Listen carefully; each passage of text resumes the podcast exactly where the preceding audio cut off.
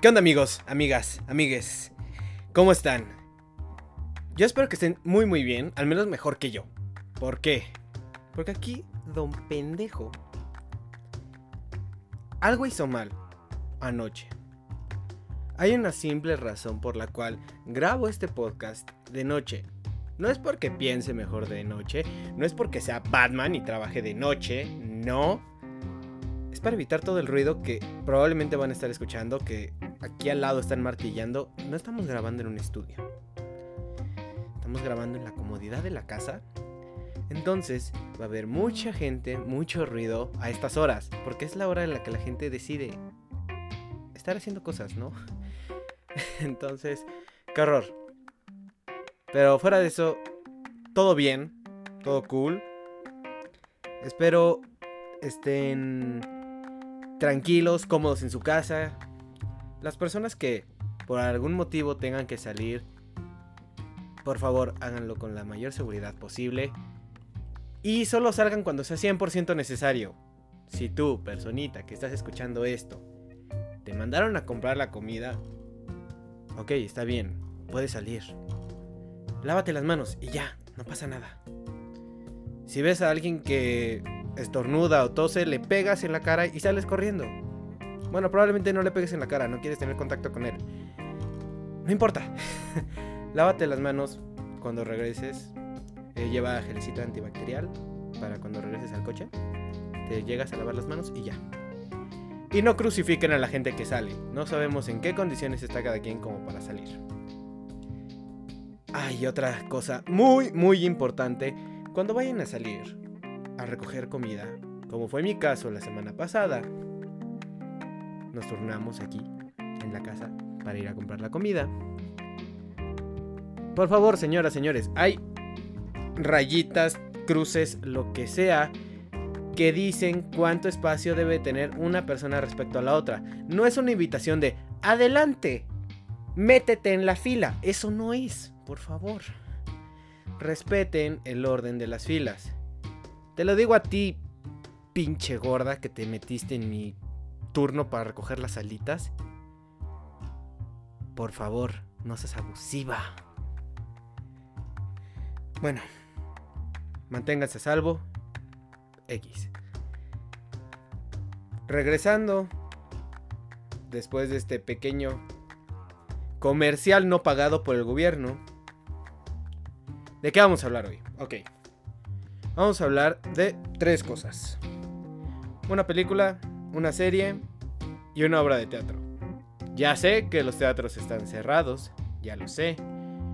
Pero el teatro se puede disfrutar de muchas otras formas que de forma presencial. Ok, entonces, hasta ahí todo bien. Ahorita nos vamos a explicar y vamos a decir bien de qué trata cada cosa. Y yo decidí, la neta, hablar ahora de tres cosas porque vamos a hablar de la Casa de Papel, la temporada 3 y 4. Y entonces medio que es trampa, la neta. Medio que es trampa que estemos aquí hablando de la Casa de Papel otra vez. Pero como lo dije la semana pasada, temporada 1 y 2 son completamente diferentes. Bueno, son una historia aparte de la 3 y la 4. Llegaremos a eso en unos minutos. Primero hablemos de la película. La película de hoy vamos a cambiar completamente el ritmo que teníamos de El Hoyo, que era una película que no manches, a ver, es que te está hablando del capitalismo y que del socialismo y de la administración de los recursos. No, no, no, basta. Muchas teorías conspirativas, que si los reptilianos, que... No. También vamos a quitarnos el chip de Milagro en la celda 7. Esta semana no vamos a llorar. ¿Ok? Vamos a irnos con una cosa un poquito más relajada, más casual, más palomera. Vamos a hablar de Escuadrón 6 una película disponible en Netflix. A la gente que está respondiendo las bonitas encuestas que les estoy poniendo en Instagram desde mi cuenta personal o desde la cuenta de el podcast. Muchísimas gracias, de verdad. Aprecio que participen en estas dinámicas. Porque así me dan pauta como para poder eh, buscar películas en otras plataformas, series en otras plataformas. Ahorita vamos a empezar un poquito esa transición. Porque todavía Netflix no nos paga. Algún día, ojalá, tío Netflix, acércate a nosotros. Necesitamos comer. ¿Ok? Entonces, hoy vamos a hablar de una película que está en Netflix. La verdad, es palomera. Está buena. Se disfruta bastante. El protagonista es Ryan Reynolds. Ya tiene como cierta dosis de acción, comedia, porque Ryan Reynolds, hay que aceptarlo, es cagado por naturaleza. Es muy, muy chistoso. Y el director es Michael Bay. Entonces, eso ya les da una pequeña pista de cómo es la película. Sí, tiene chingos de secuencias de acción, explosiones, efectos especiales muy, muy impresionantes. Y sobre todo, me parece que esta serie ya, eh, bueno, perdón, esta película ya es patrocinada de parte de Netflix. Entonces, le da un poquito más de libertad a Michael Bay. ¿Esto qué quiere decir? Va a haber demasiada sangre, señores. Y los muertos... A mí me impresionó demasiado muchas muertes. Entonces, si son como débiles de la panza, no la vean. O aguántense esas escenas. La verdad es que no te ponen una escena de un decapitado durante más de 15 segundos. Les repito, es una película palomera, bastante buena. ¿De qué trata? Ok. Tenemos al personaje de Ryan Reynolds. Elegimos esta película, breve paréntesis, ¿por qué? Porque tiene una similitud con La Casa de Papel. Como es un escuadrón, obviamente, el título lo dice,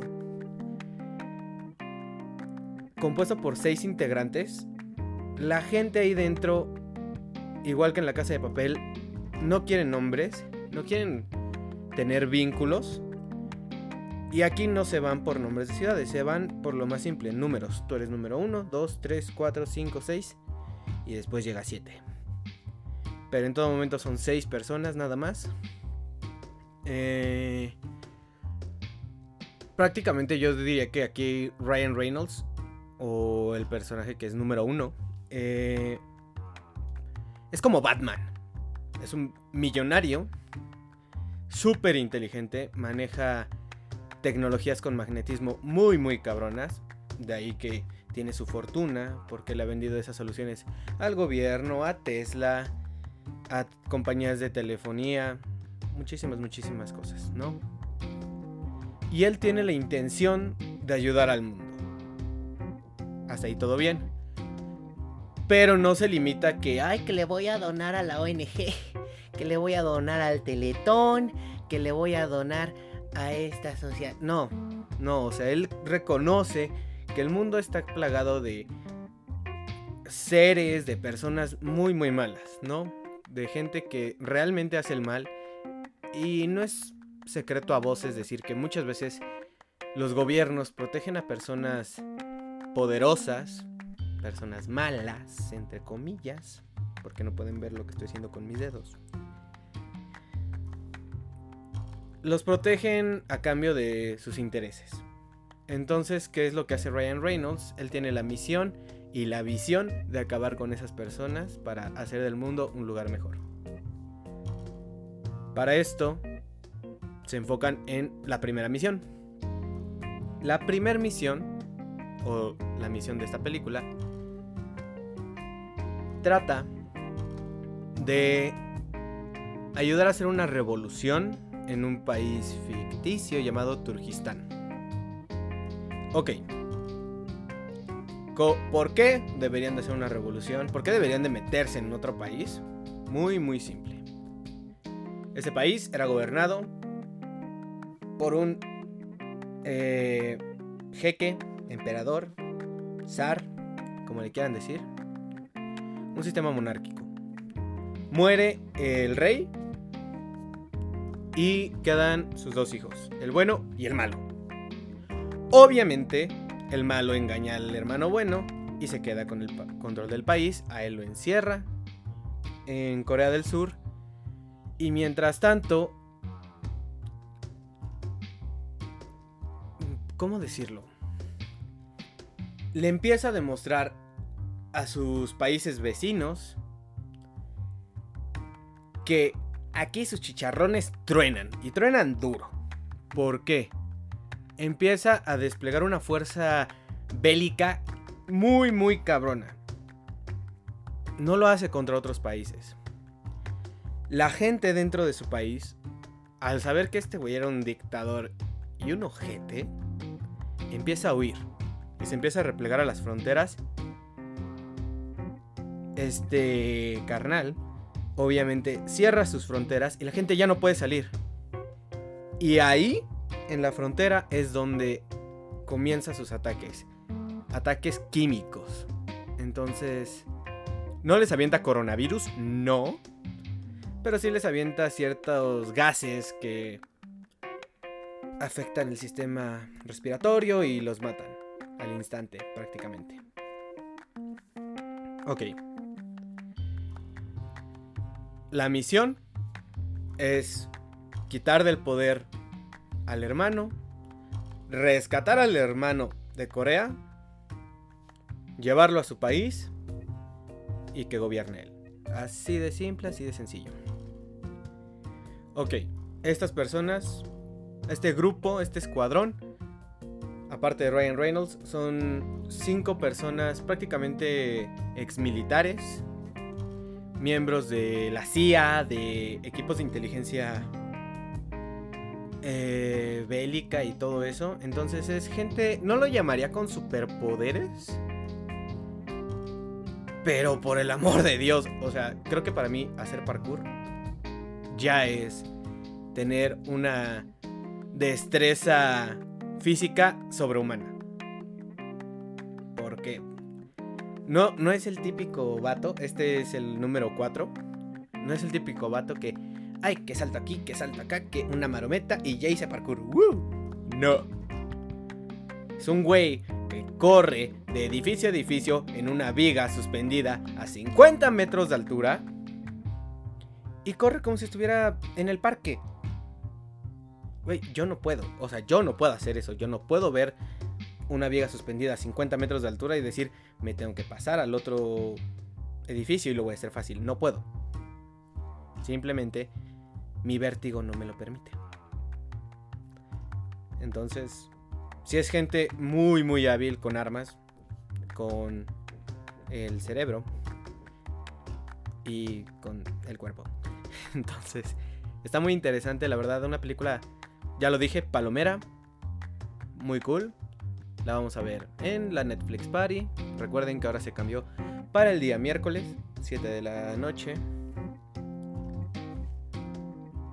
No es una película que si se pierden se van a lamentar, no, pero está bastante entretenida, la verdad. Entonces, yo se los recomiendo. Si la quieren ver con nosotros, adelante. Si la quieren ver después, igual, adelante. Si no la quieren ver, no pasa nada. Y hablaremos con spoilers el viernes. Hasta ahí la película. Ahora, pasemos a la serie. Pasemos a La Casa de Papel. Temporadas 3 y 4. Ahora de qué trata? O sea, ¿por qué quisieron hacer una tercera y cuarta temporada? Porque Netflix vio que La Casa de Papel fue un puto hitazo fuera de España. Eh, dentro de España ya les había dicho, no fue la cosa más revolucionaria, con mayor aceptación, lo que sea. Pero fuera de España, wow, pegó y pegó duro. Entonces Netflix se acercó y les dijo a los productores, a los escritores, Queremos otra temporada. Bueno, otras tres. Entonces, ¿qué es la principal diferencia que vamos a ver desde el inicio? Aquí hay muchísimo mayor presupuesto. Ya hay muchísimas más cosas que Zeppelins, que anuncios en todas las calles de Madrid, que un helicóptero, pero un helicóptero de guerra. No, o sea, se ve que le inyectaron dinero muy, muy cabrón. Vale la pena. Sí, sí, sí, la neta sí vale la pena. si hoy tú, personita que me estás escuchando, no te animaste a ver La Casa de Papel, la primera y la segunda temporada, todavía. Todavía lo estás dudando, no sabes si sí ver la tercera y la cuarta temporada, porque ya tienes miedo, o solamente te falta la cuarta temporada. Bueno, a ver, si te falta solo la cuarta temporada, si no has querido verla, probablemente por huir a los spoilers deberías de verla. La neta. Pero no esperes el gran cambio. Si no has visto la tercera y la cuarta temporada, velas, sí, porque es una buena historia. 3 y 4.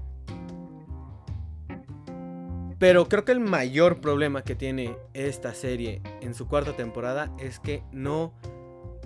En teoría no pasa nada siguen dentro del banco y no hay ningún indicio, ninguna pista de cómo van a salir de ahí.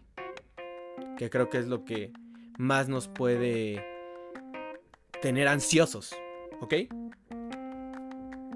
Fuera de ese punto malo, la verdad es que es una gran serie. No tan buena como la primera y la segunda temporada. Hay personajes nuevos, está Bogotá, que es un cabrón con todos estos procesos de soldadura y de fundición. Muy, muy bueno. Está Palermo, un argentino egocéntrico. Bueno, eso es redundante, ahora que lo pienso. Pero es un buen personaje, la verdad. Sin embargo, este egocentrismo luego le juega un papel muy, muy en contra no solo a él, sino al equipo completo. Eh, se quedan varios personajes de la temporada pasada. Que honestamente, si no murieron en la primera ni en la segunda temporada, van a seguir ahí. ¿Ok? Eh, ¿Qué otros personajes nuevos? Está Alicia Sierra, que toma el lugar de esta Raquel como inspectora que lleva el caso, lleva las riendas del caso, más bien. La odias un poco, sí, pero es un buen personaje, la verdad. Creo que es de esos personajes que a mí me cayó súper, súper bien. Muy inteligente, muy estratégica. Y finalmente, el oficial Gandía, que... Ah, es un personaje que raya un poquito en la ficción, la verdad un cabrón. 100%. Cabrón. Pero no... No te crees ese personaje, honestamente. Ya el viernes hablaremos con spoilers. Y bueno, no les he dicho de qué trata. Es muy simple. Quieren dar un mensaje de no se metan con nosotros. Y si se vuelven a meter con nosotros, las van a pagar. Entonces ya no vamos a robar la casa de moneda y papel de España. No. Ahora vamos a robar el puto banco de España y vamos a quitarles el oro. De eso trata.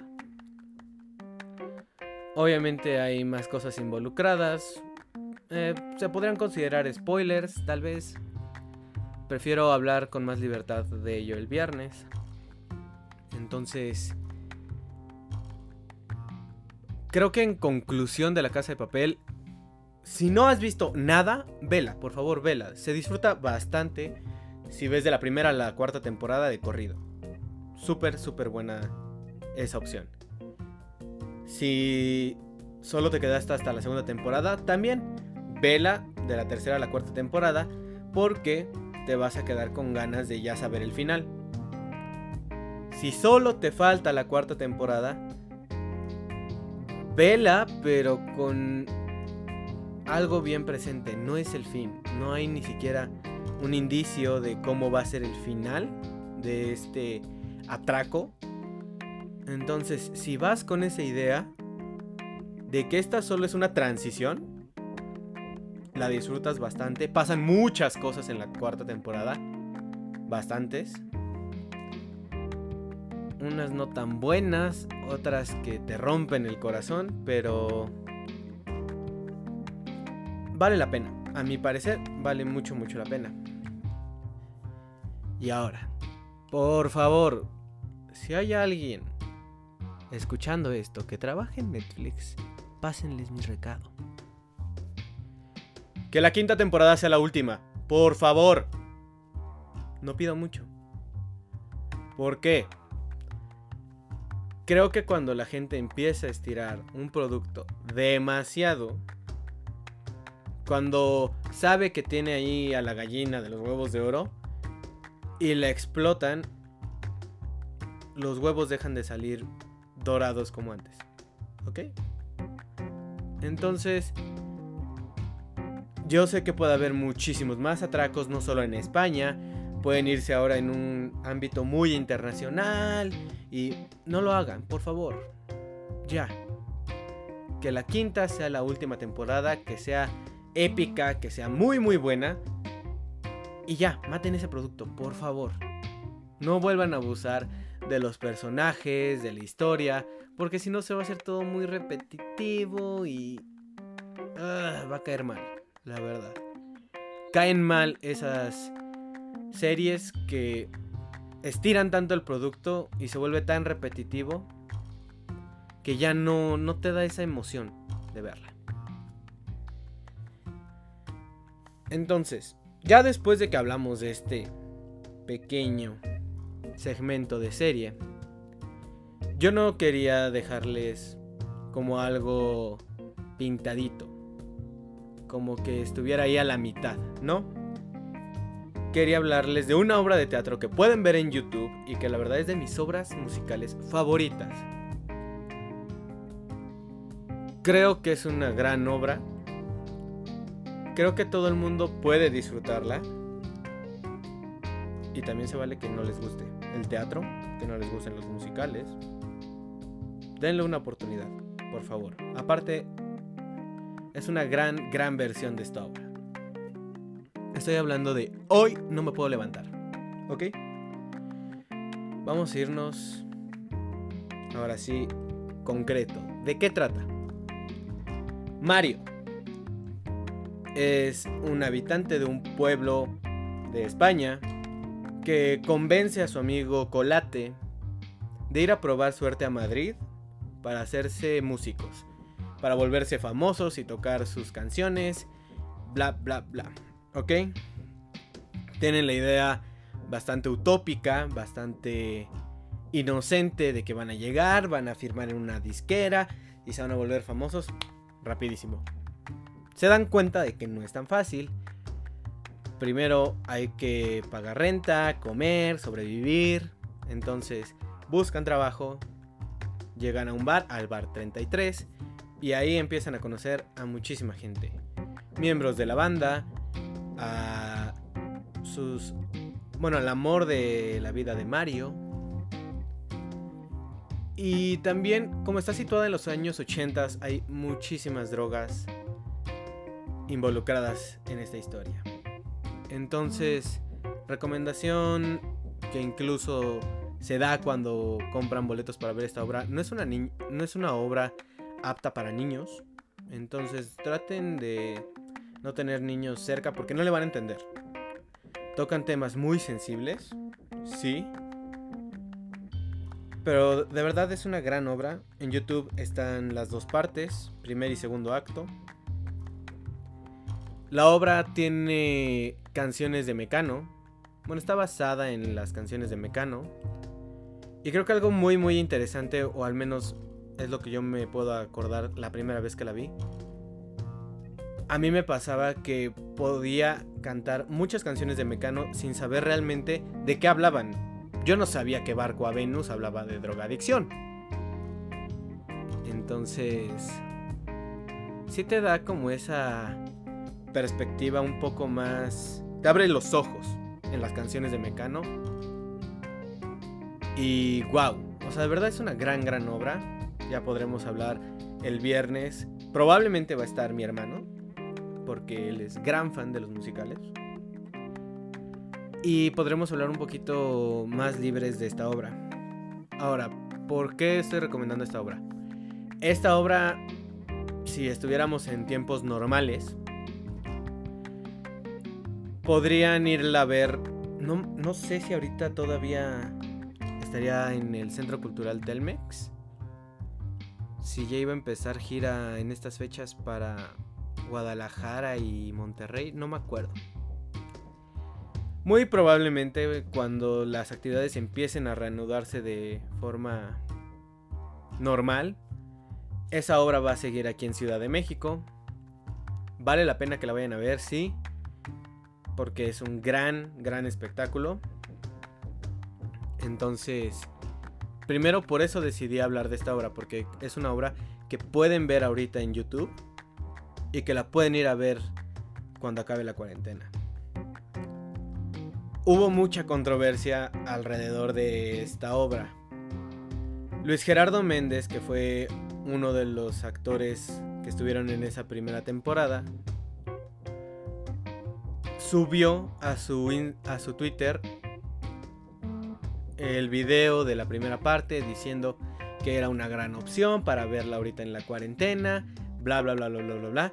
Llega el productor actual, Alex Go, y dice, estos son mis derechos y no pueden eh, usar mi producto de forma pirata. Entonces, mangos, lo quitó de YouTube. Un video que, si bien tenía en YouTube 10 años, es poco, la verdad. Tenía muchísimo tiempo en YouTube la obra. Fácil, yo la vi unas dos o tres veces ahí en YouTube. Elenco original: Alan Estrada, Fernanda Castillo, Luis Gerardo Méndez, José Daniel Figueroa, Rogelio Suárez, por mencionar algunos, los más importantes, a mi parecer. Y después de que Luis Gerardo Méndez y me parece que Alan Estrada, pues ahí convencieran un poquito a Alex Go de oye, no seas mala onda, necesitamos este tipo de entretenimiento. Por favor, libera el video. O sea, quita ese.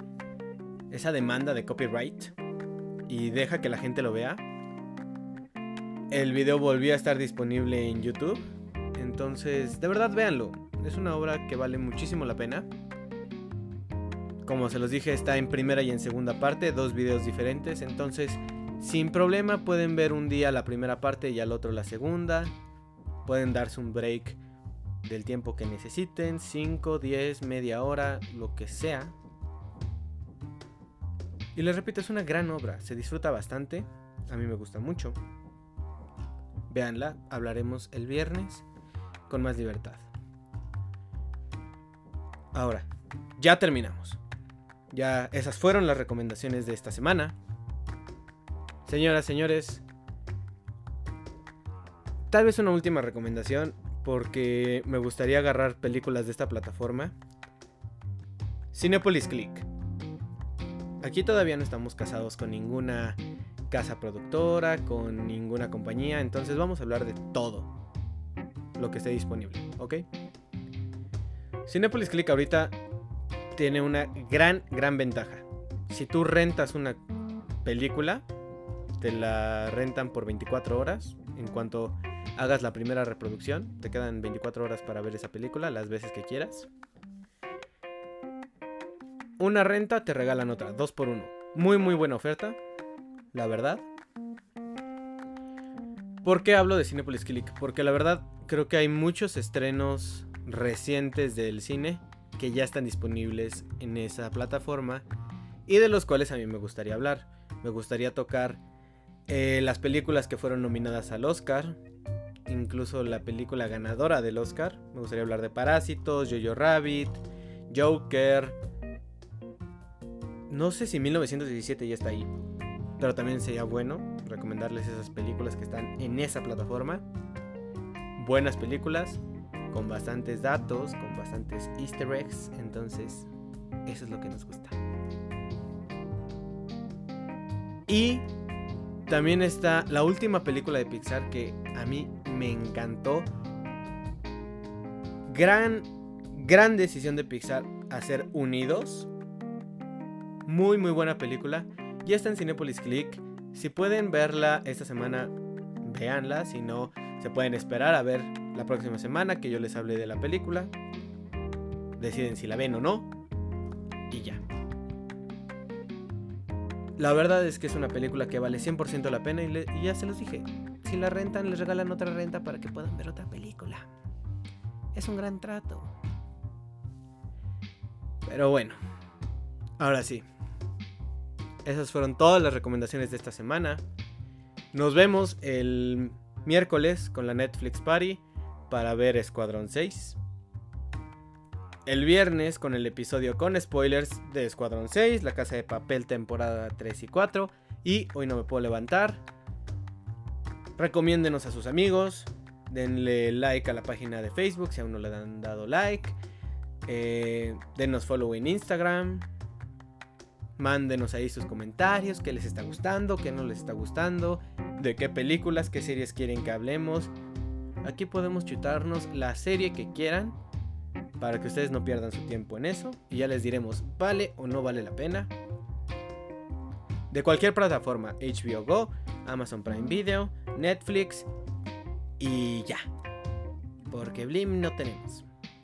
O creo que sí. Pero no. Con esas tres plataformas y Cinepolis Click tenemos de sobra. Esto ha sido todo por hoy. Muchísimas gracias a todas las personas que han estado escuchando el podcast. Los quiero mucho. Les mando un abrazo muy, muy grande. Cuídense, manténganse a salvo. Lávense las manos cuando salgan. Los quiero. Bye.